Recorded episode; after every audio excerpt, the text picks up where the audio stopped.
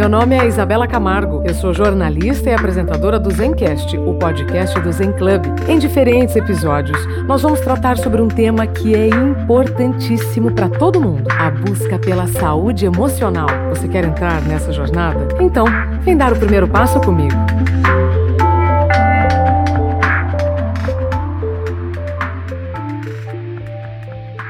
Olá, seja bem-vindo, seja bem-vinda ao Zencast, o podcast do Zen Club, a plataforma de conteúdos criada para você pensar melhor, sentir melhor e decidir e assim viver melhor. A nossa convidada de hoje é a Maria Homem, psicanalista, palestrante e escritora. Inclusive, um livro muito interessante, Coisa de Menina.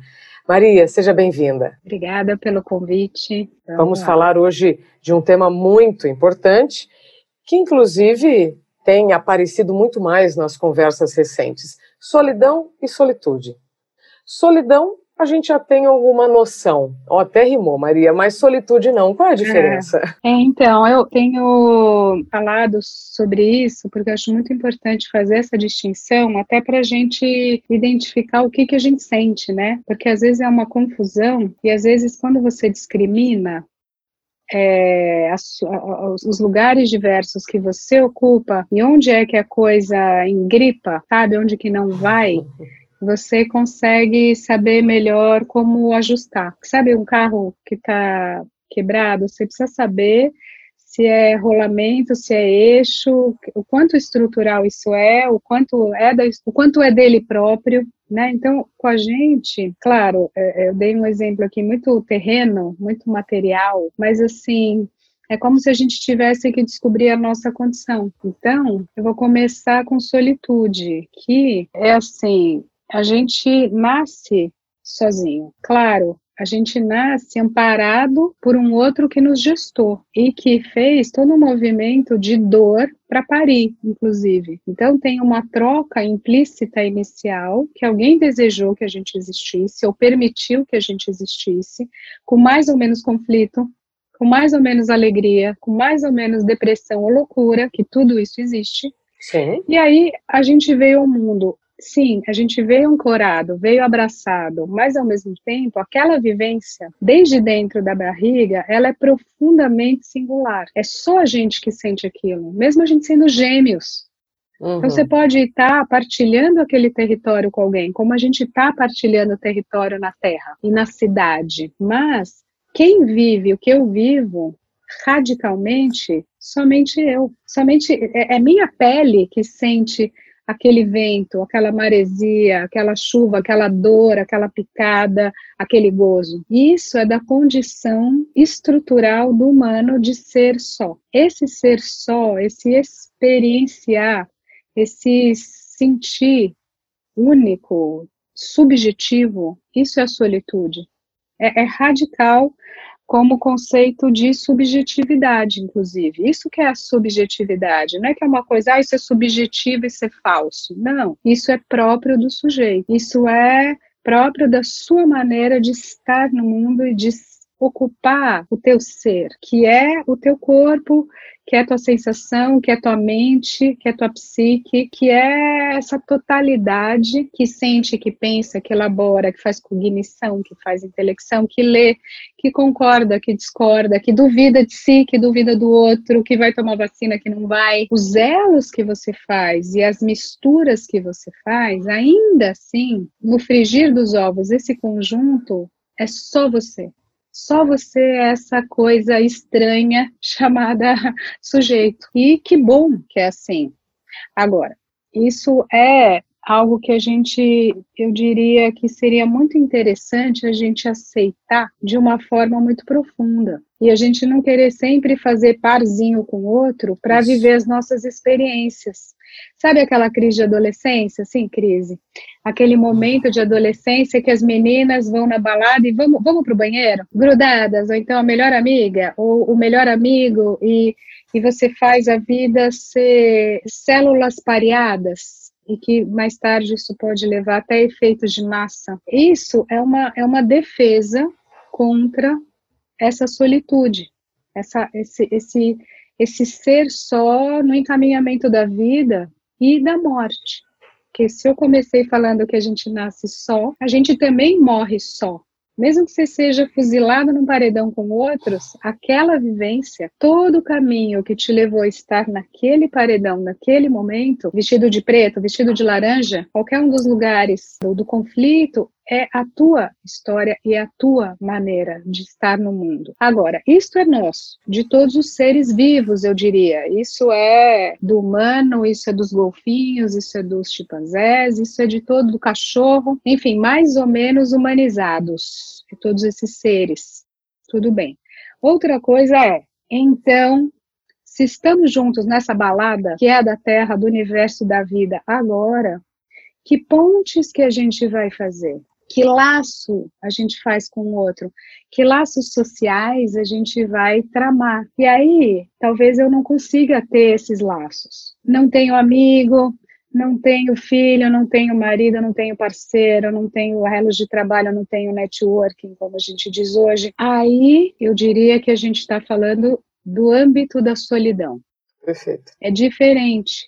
É, né, percebe? É assim, a partir das nossas solitudes, como a gente partilha, como a gente está aqui, a gente conversa neste momento, como a gente tem um encontro agora já, como é que a gente troca? Eu falo, oh, eu sinto assim, você também, vamos junto, vamos junto nesse projeto, vamos neste podcast, vamos nesta vida, vamos fazer uma família, vamos fazer uma empresa, vamos, vamos no cinema. Tudo isso, por paradoxal que seja, é contato com o outro humano, que também está no seu lugar radicalmente subjetivo, mas é um elo. E aí a gente às vezes confunde tudo isso e a gente está sofrendo de um vazio, está sofrendo de alguma coisa que que é essa a recusa dessa condição de solitude e a gente tem uma queixa, por exemplo, de dizer ah, eu tenho até amigo, estou num casamento, estou no trabalho, mas nada me preenche.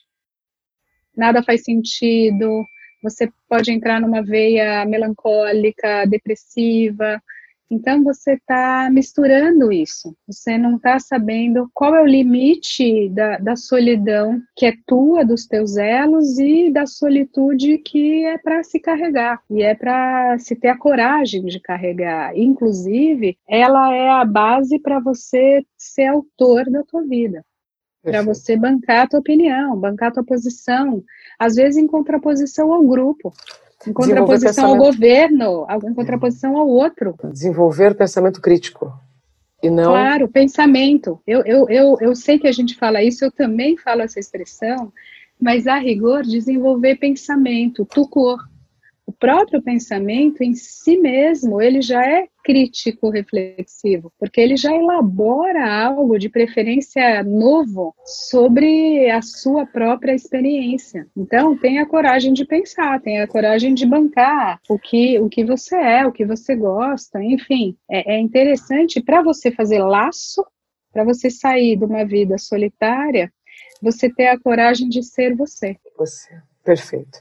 Maria, isso, como você disse, né, é muito contraditório, porque quando você está ali na fase da infância para adolescência, quanto mais amigos você tiver, quanto mais grupos você fizer parte, mais você se sente bem. Tá? Estou falando aqui de uma maneira geral. E geralmente eu vejo nas crianças que é, ficam mais quietas, que são, que estão mais na delas, estão pensando no que elas quiserem. Geralmente elas têm assim um, uma certa uh, incompreensão dos outros que estão ao redor, por exemplo, cadê seus amigos? Né? Cadê, cadê sua turminha? Aí, ok.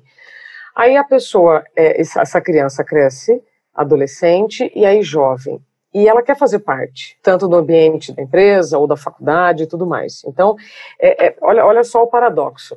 Ao mesmo tempo em que ela é estimulada a conviver com muitas pessoas, esse pensamento crítico, essa, essa questão de seja faça parte de um grupo, mas seja indivíduo, não é colocado para gente lá na formação da nossa, da nossa identidade.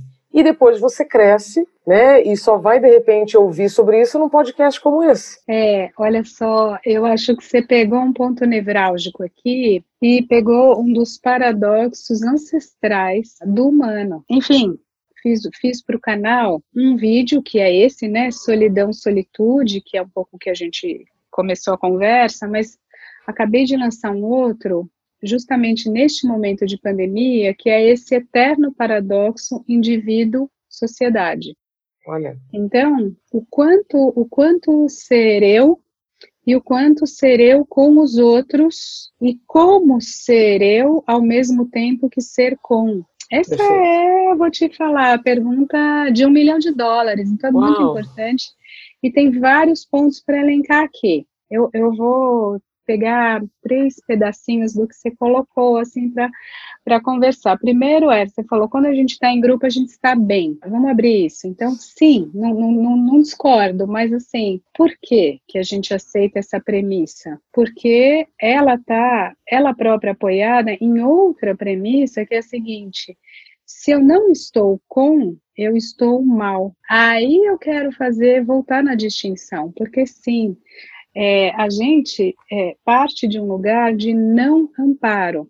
Como diria Freud, né, é um desamparo estrutural. Mas, assim, para ser um pouco mais é, precisa, eu vou dizer: a gente nasce num lugar não, não de desamparo porque alguém nos desamparou, não necessariamente, mas a gente, a própria condição do bichinho humano, que é um bichinho simbólico, e de corpo frágil, vulnerável, ele é um bebê prematuro. O humano é muito inteligente, foi ficando mais inteligente no decorrer do tempo. Então, a gente nasce com nove meses de gestação e continua a crescer o cérebro e desenvolver motricialmente, neurologicamente, muscularmente, tudo, cognitivamente, meses e anos depois.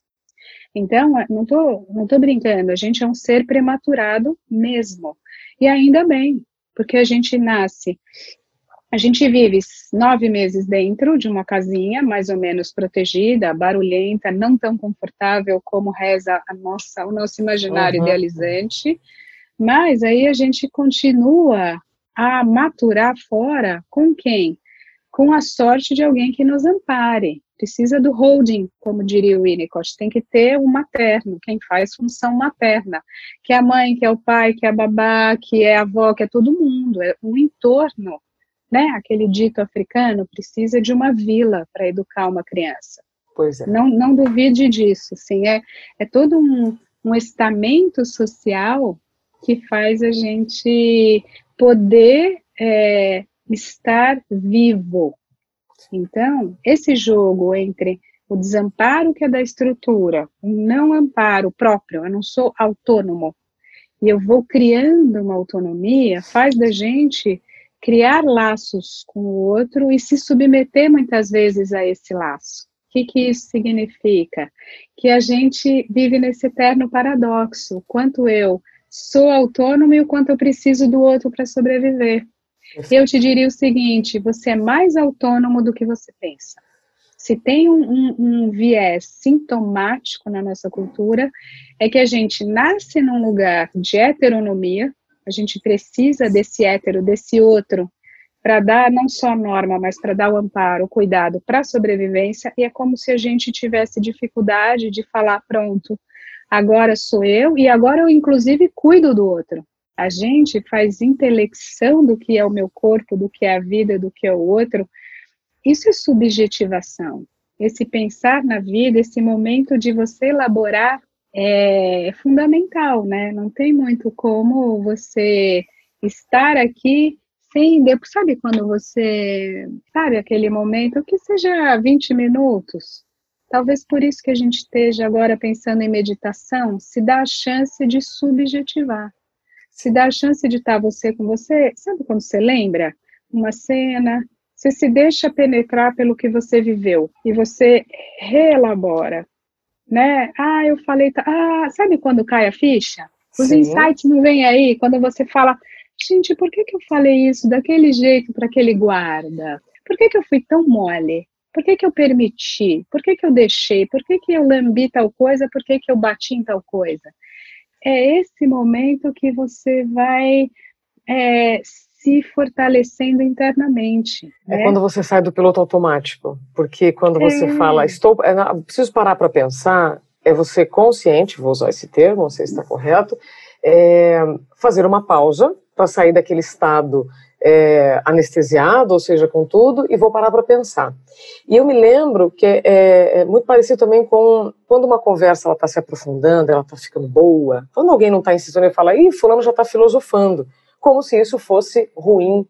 Então, essa, essa, essa história do piloto automático, do vamos viver, não vamos pensar, ela, a longo prazo, ela só traz confusão.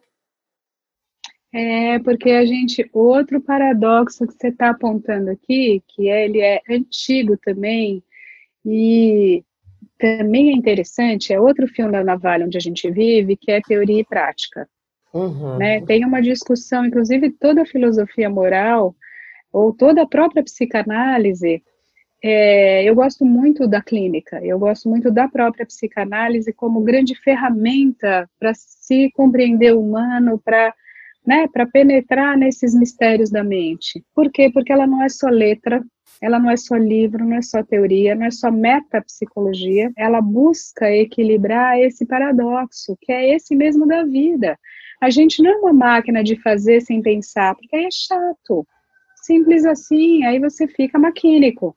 Você fica um robô ali, um grande funcionário empacotando.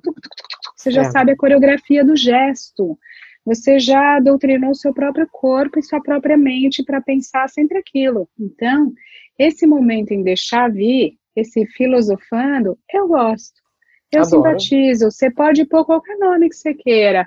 Tá filosofando, tá subjetivando, tá elaborando, tá pensando. E não precisa ser assim racionalizado. Agora é meu momento. Às vezes acontece no meio de uma cena. Você tá fazendo, sei lá, uma comida né? O banho ele é ótimo para isso. Sabe as ideias, as resoluções de encrenca que vem? Por quê? Porque você está ali. Você tem que estar tá ali. Tem um, por mais que seja rápido, e eu nem recomendo que você seja tão rápido no banho, eu falaria aproveita. É um momento de individualidade para voltar naquele lugar, né? Em que você pode deixar vir um pensar sobre a experiência, que vai te preparar para agir melhor na própria experiência. Por isso que a filosofia, ela não é desperdício de dinheiro, muito pelo contrário. O dia que o capital entender isso, vai pagar a gente para pensar, e já está pagando. Porque você faz melhor. Então, comunir, isso que seria a praxis, né? O que os gregos é, é uma é uma prática refletida. Como diria Sócrates, né? Uma vida só vale a pena se for uma vida examinada. Maria, é, essa é uma conversa ótima. Eu tenho certeza que quem está nos acompanhando está viajando aqui conosco né, para um lugar que eu digo que é o mais longe que a gente pode chegar, que é dentro de nós mesmos. E a gente fica muito uhum. anestesiado, muito distraído com tudo. Né, nós começamos falando sobre solitude e solidão, então eu entendi que a solitude, eu posso viver bem sem estar convivendo o tempo inteiro com outros. Sim, você pode ficar sozinho, né? É estar consigo. É, estar com você mesmo, né? E com, com os outros a partir do que você lembre, do que você elabora da vivência, que a gente estava acabando de falar. Eu acho curioso quando alguém me diz assim, bom, dizia, né, quando estávamos no modelo antigo já, não, consigo, não gosto nem de almoçar sozinha. Eu adoro almoçar sozinha. Eu preciso desses momentos de solitude, então agora eu já descobri qual é a palavra certa, viu, gente? A solitude, quando você gosta de ficar com você, com seus pensamentos, com as suas experiências, eu adoro. Mas eu vejo muitas pessoas que não gostam de momento nenhum sozinho. E eu percebo que esta esse ficar sozinho de repente numa hora do almoço, né, colocando na prática, pode dar um sentimento de novo, não estou sendo aceito ou bem-vindo para que ninguém almoce comigo. Então é como se se eu tivesse amor próprio, se eu tivesse a vontade própria, isso não fosse validado. Por que, que a gente tem tanto medo desse amor próprio, né, desse estado consigo, que às vezes também é visto como egoísmo? Isso, porque aí a gente vai entrar num outro campo interessante que eu também gosto de trabalhar, que é o campo do amor. Uhum. E amor no sentido lato, no sentido bem vasto do termo, que é o seguinte: é, a gente sempre se deixa seduzir por armadilhas de uma imagem de completude do eu. Como assim? É como se a gente desenhasse o que, que a gente deveria ser. E o que, que seria felicidade? Sempre eu sendo amado pelo outro e aprovado pelo olhar do outro. E a gente até criou mecanismos sociais muito perversos de fazer a gente se submeter a isso mesmo. Então a gente faz uma lógica instagramática que a gente fica o tempo todo mostrando para o outro como eu estou bem, como eu sou amado, como eu estou comendo esta comida que é muito boa, de preferência cara, no cenário caro, junto com essa pessoa de preferência linda e cara também que me acompanha. Então você vai fazendo, montando o circo, que é um círculo narcísico para o eu, o quanto ele está bem dentro desses artefatos externos a ele. Normalmente com todo um universo de marcas que completa isso. Com essa bolsa, com esse sapato, com esse brinco, com esse batom, com esse make, né? Com esse hotel, com esse relax, com essa. Então, você vai fazendo o quê? Você vai fazendo o contrário de tudo isso. Você vai criando mecanismos de escape a essa realidade interior, essa realidade subjetiva. Porque a gente tem medo. Aí Sim. vamos entrar já num sintoma da cultura a gente demoniza esse estar só. A gente volta para uma angústia arcaica, infantil, que é essa do não amparo estrutural. A gente tem muito medo. A síndrome do pânico, por exemplo, é a irrupção desse sintoma, dessa angústia, né? Eu tô só, eu tô vulnerável, eu tô numa fragilidade extrema, então eu vou ser atingido, tem algum risco, eu estou com palpitação, eu vou morrer. O, o, é uma equação muito, é um curto-circuito muito rápido entre um estar só e a morte. Sim, tem algum sentido. Eu mesma disse que você nasce com um outro que te ampara. Então, a gente está só, mas não está. A gente vai da dependência do outro até uma relativa independência. Então, a, a, nossa cultura ela tem muito medo de voltar a esse lugar ancestral de angústia. E depois de um outro medo, outra fobia, vamos dizer, desse eu abandonado, não amado, solitário, que é nesse outro sentido. A gente tem medo tanto da solitude quanto da solidão. São dois grandes, duas grandes fobias da nossa espécie. Então a gente não permite. E você ainda foi gentil, né, Isabela? Você falou, oh, eu gosto de almoçar sozinha. Ótimo. E jantar? Também. E jantar sozinha no restaurante, sábado à noite? Não, tô, não é pessoal, entende? Mas sim, assim, sim, sim. Você concorda que a gente não tem esse direito? Claramente, aí você precisa ser muito moderno, e aí a gente vai abordar um outro tema paralelo, que é mais possível para um homem estar ali no seu lugar de trabalho, na sua reunião, na sua viagem de negócios, estar comendo sozinho num restaurante do que uma mulher.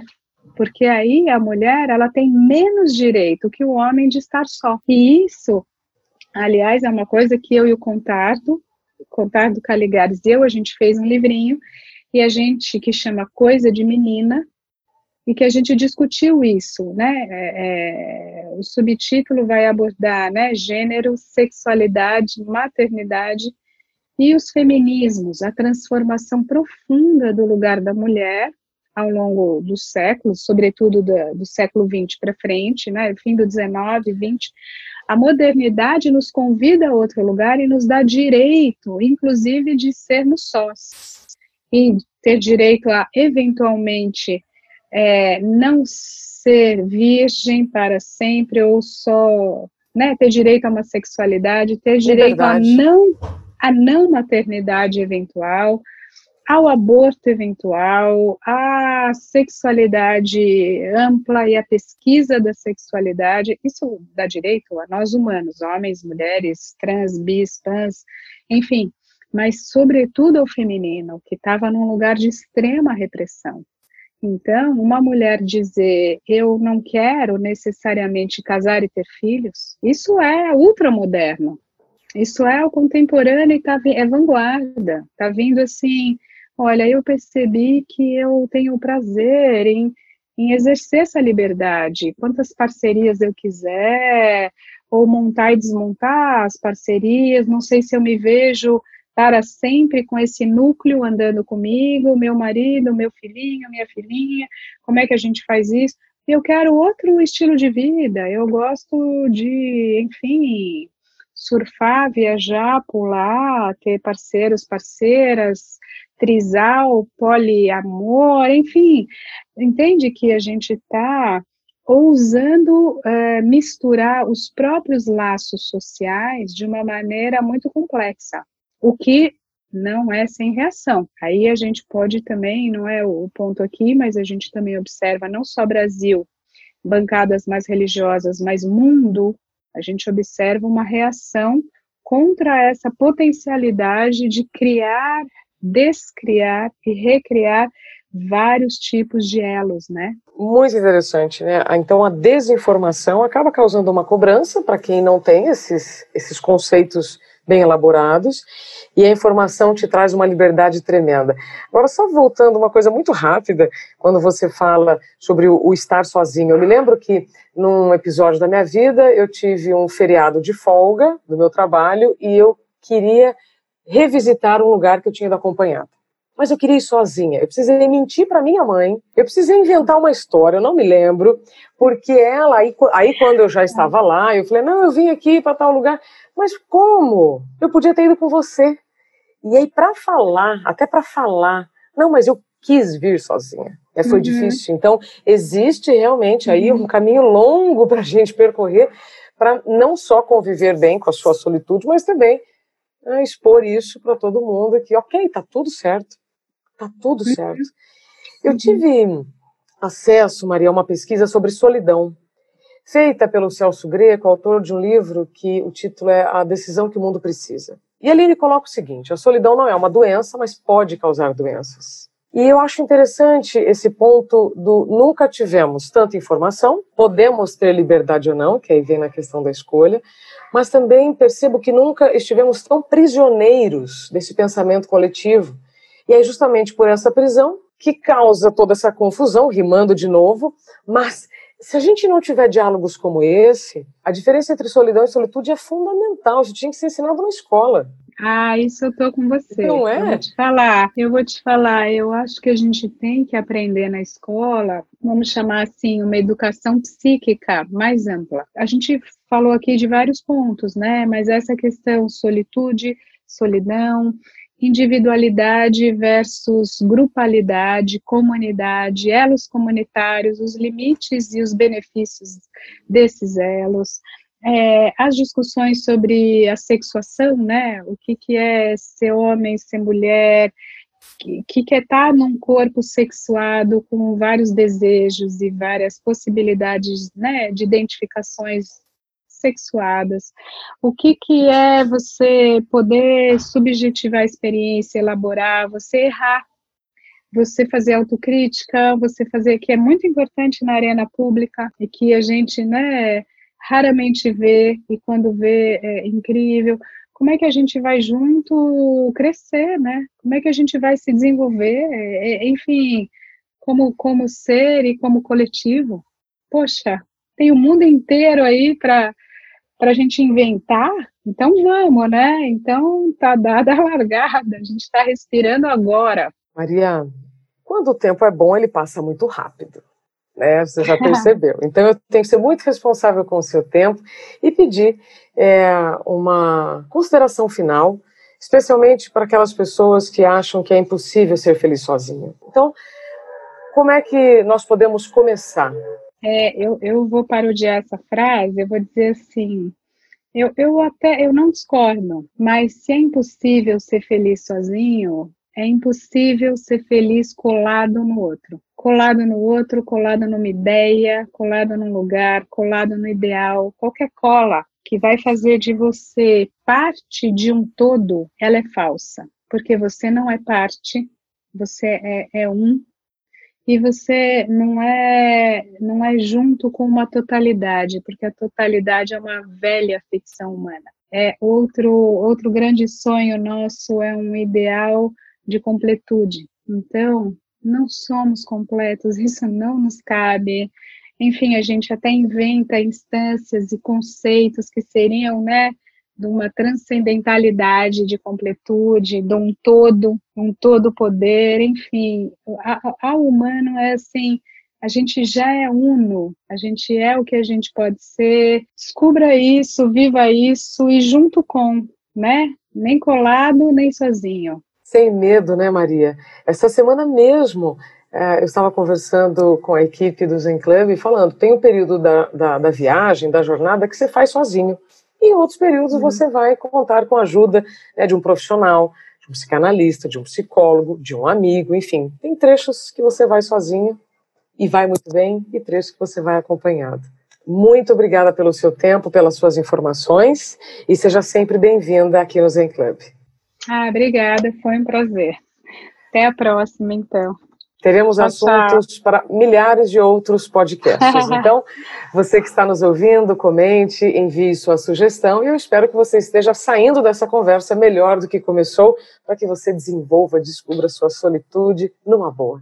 Você ouviu mais um podcast do Zen Club com a Maria Homem, psicanalista, palestrante e escritora. Até breve.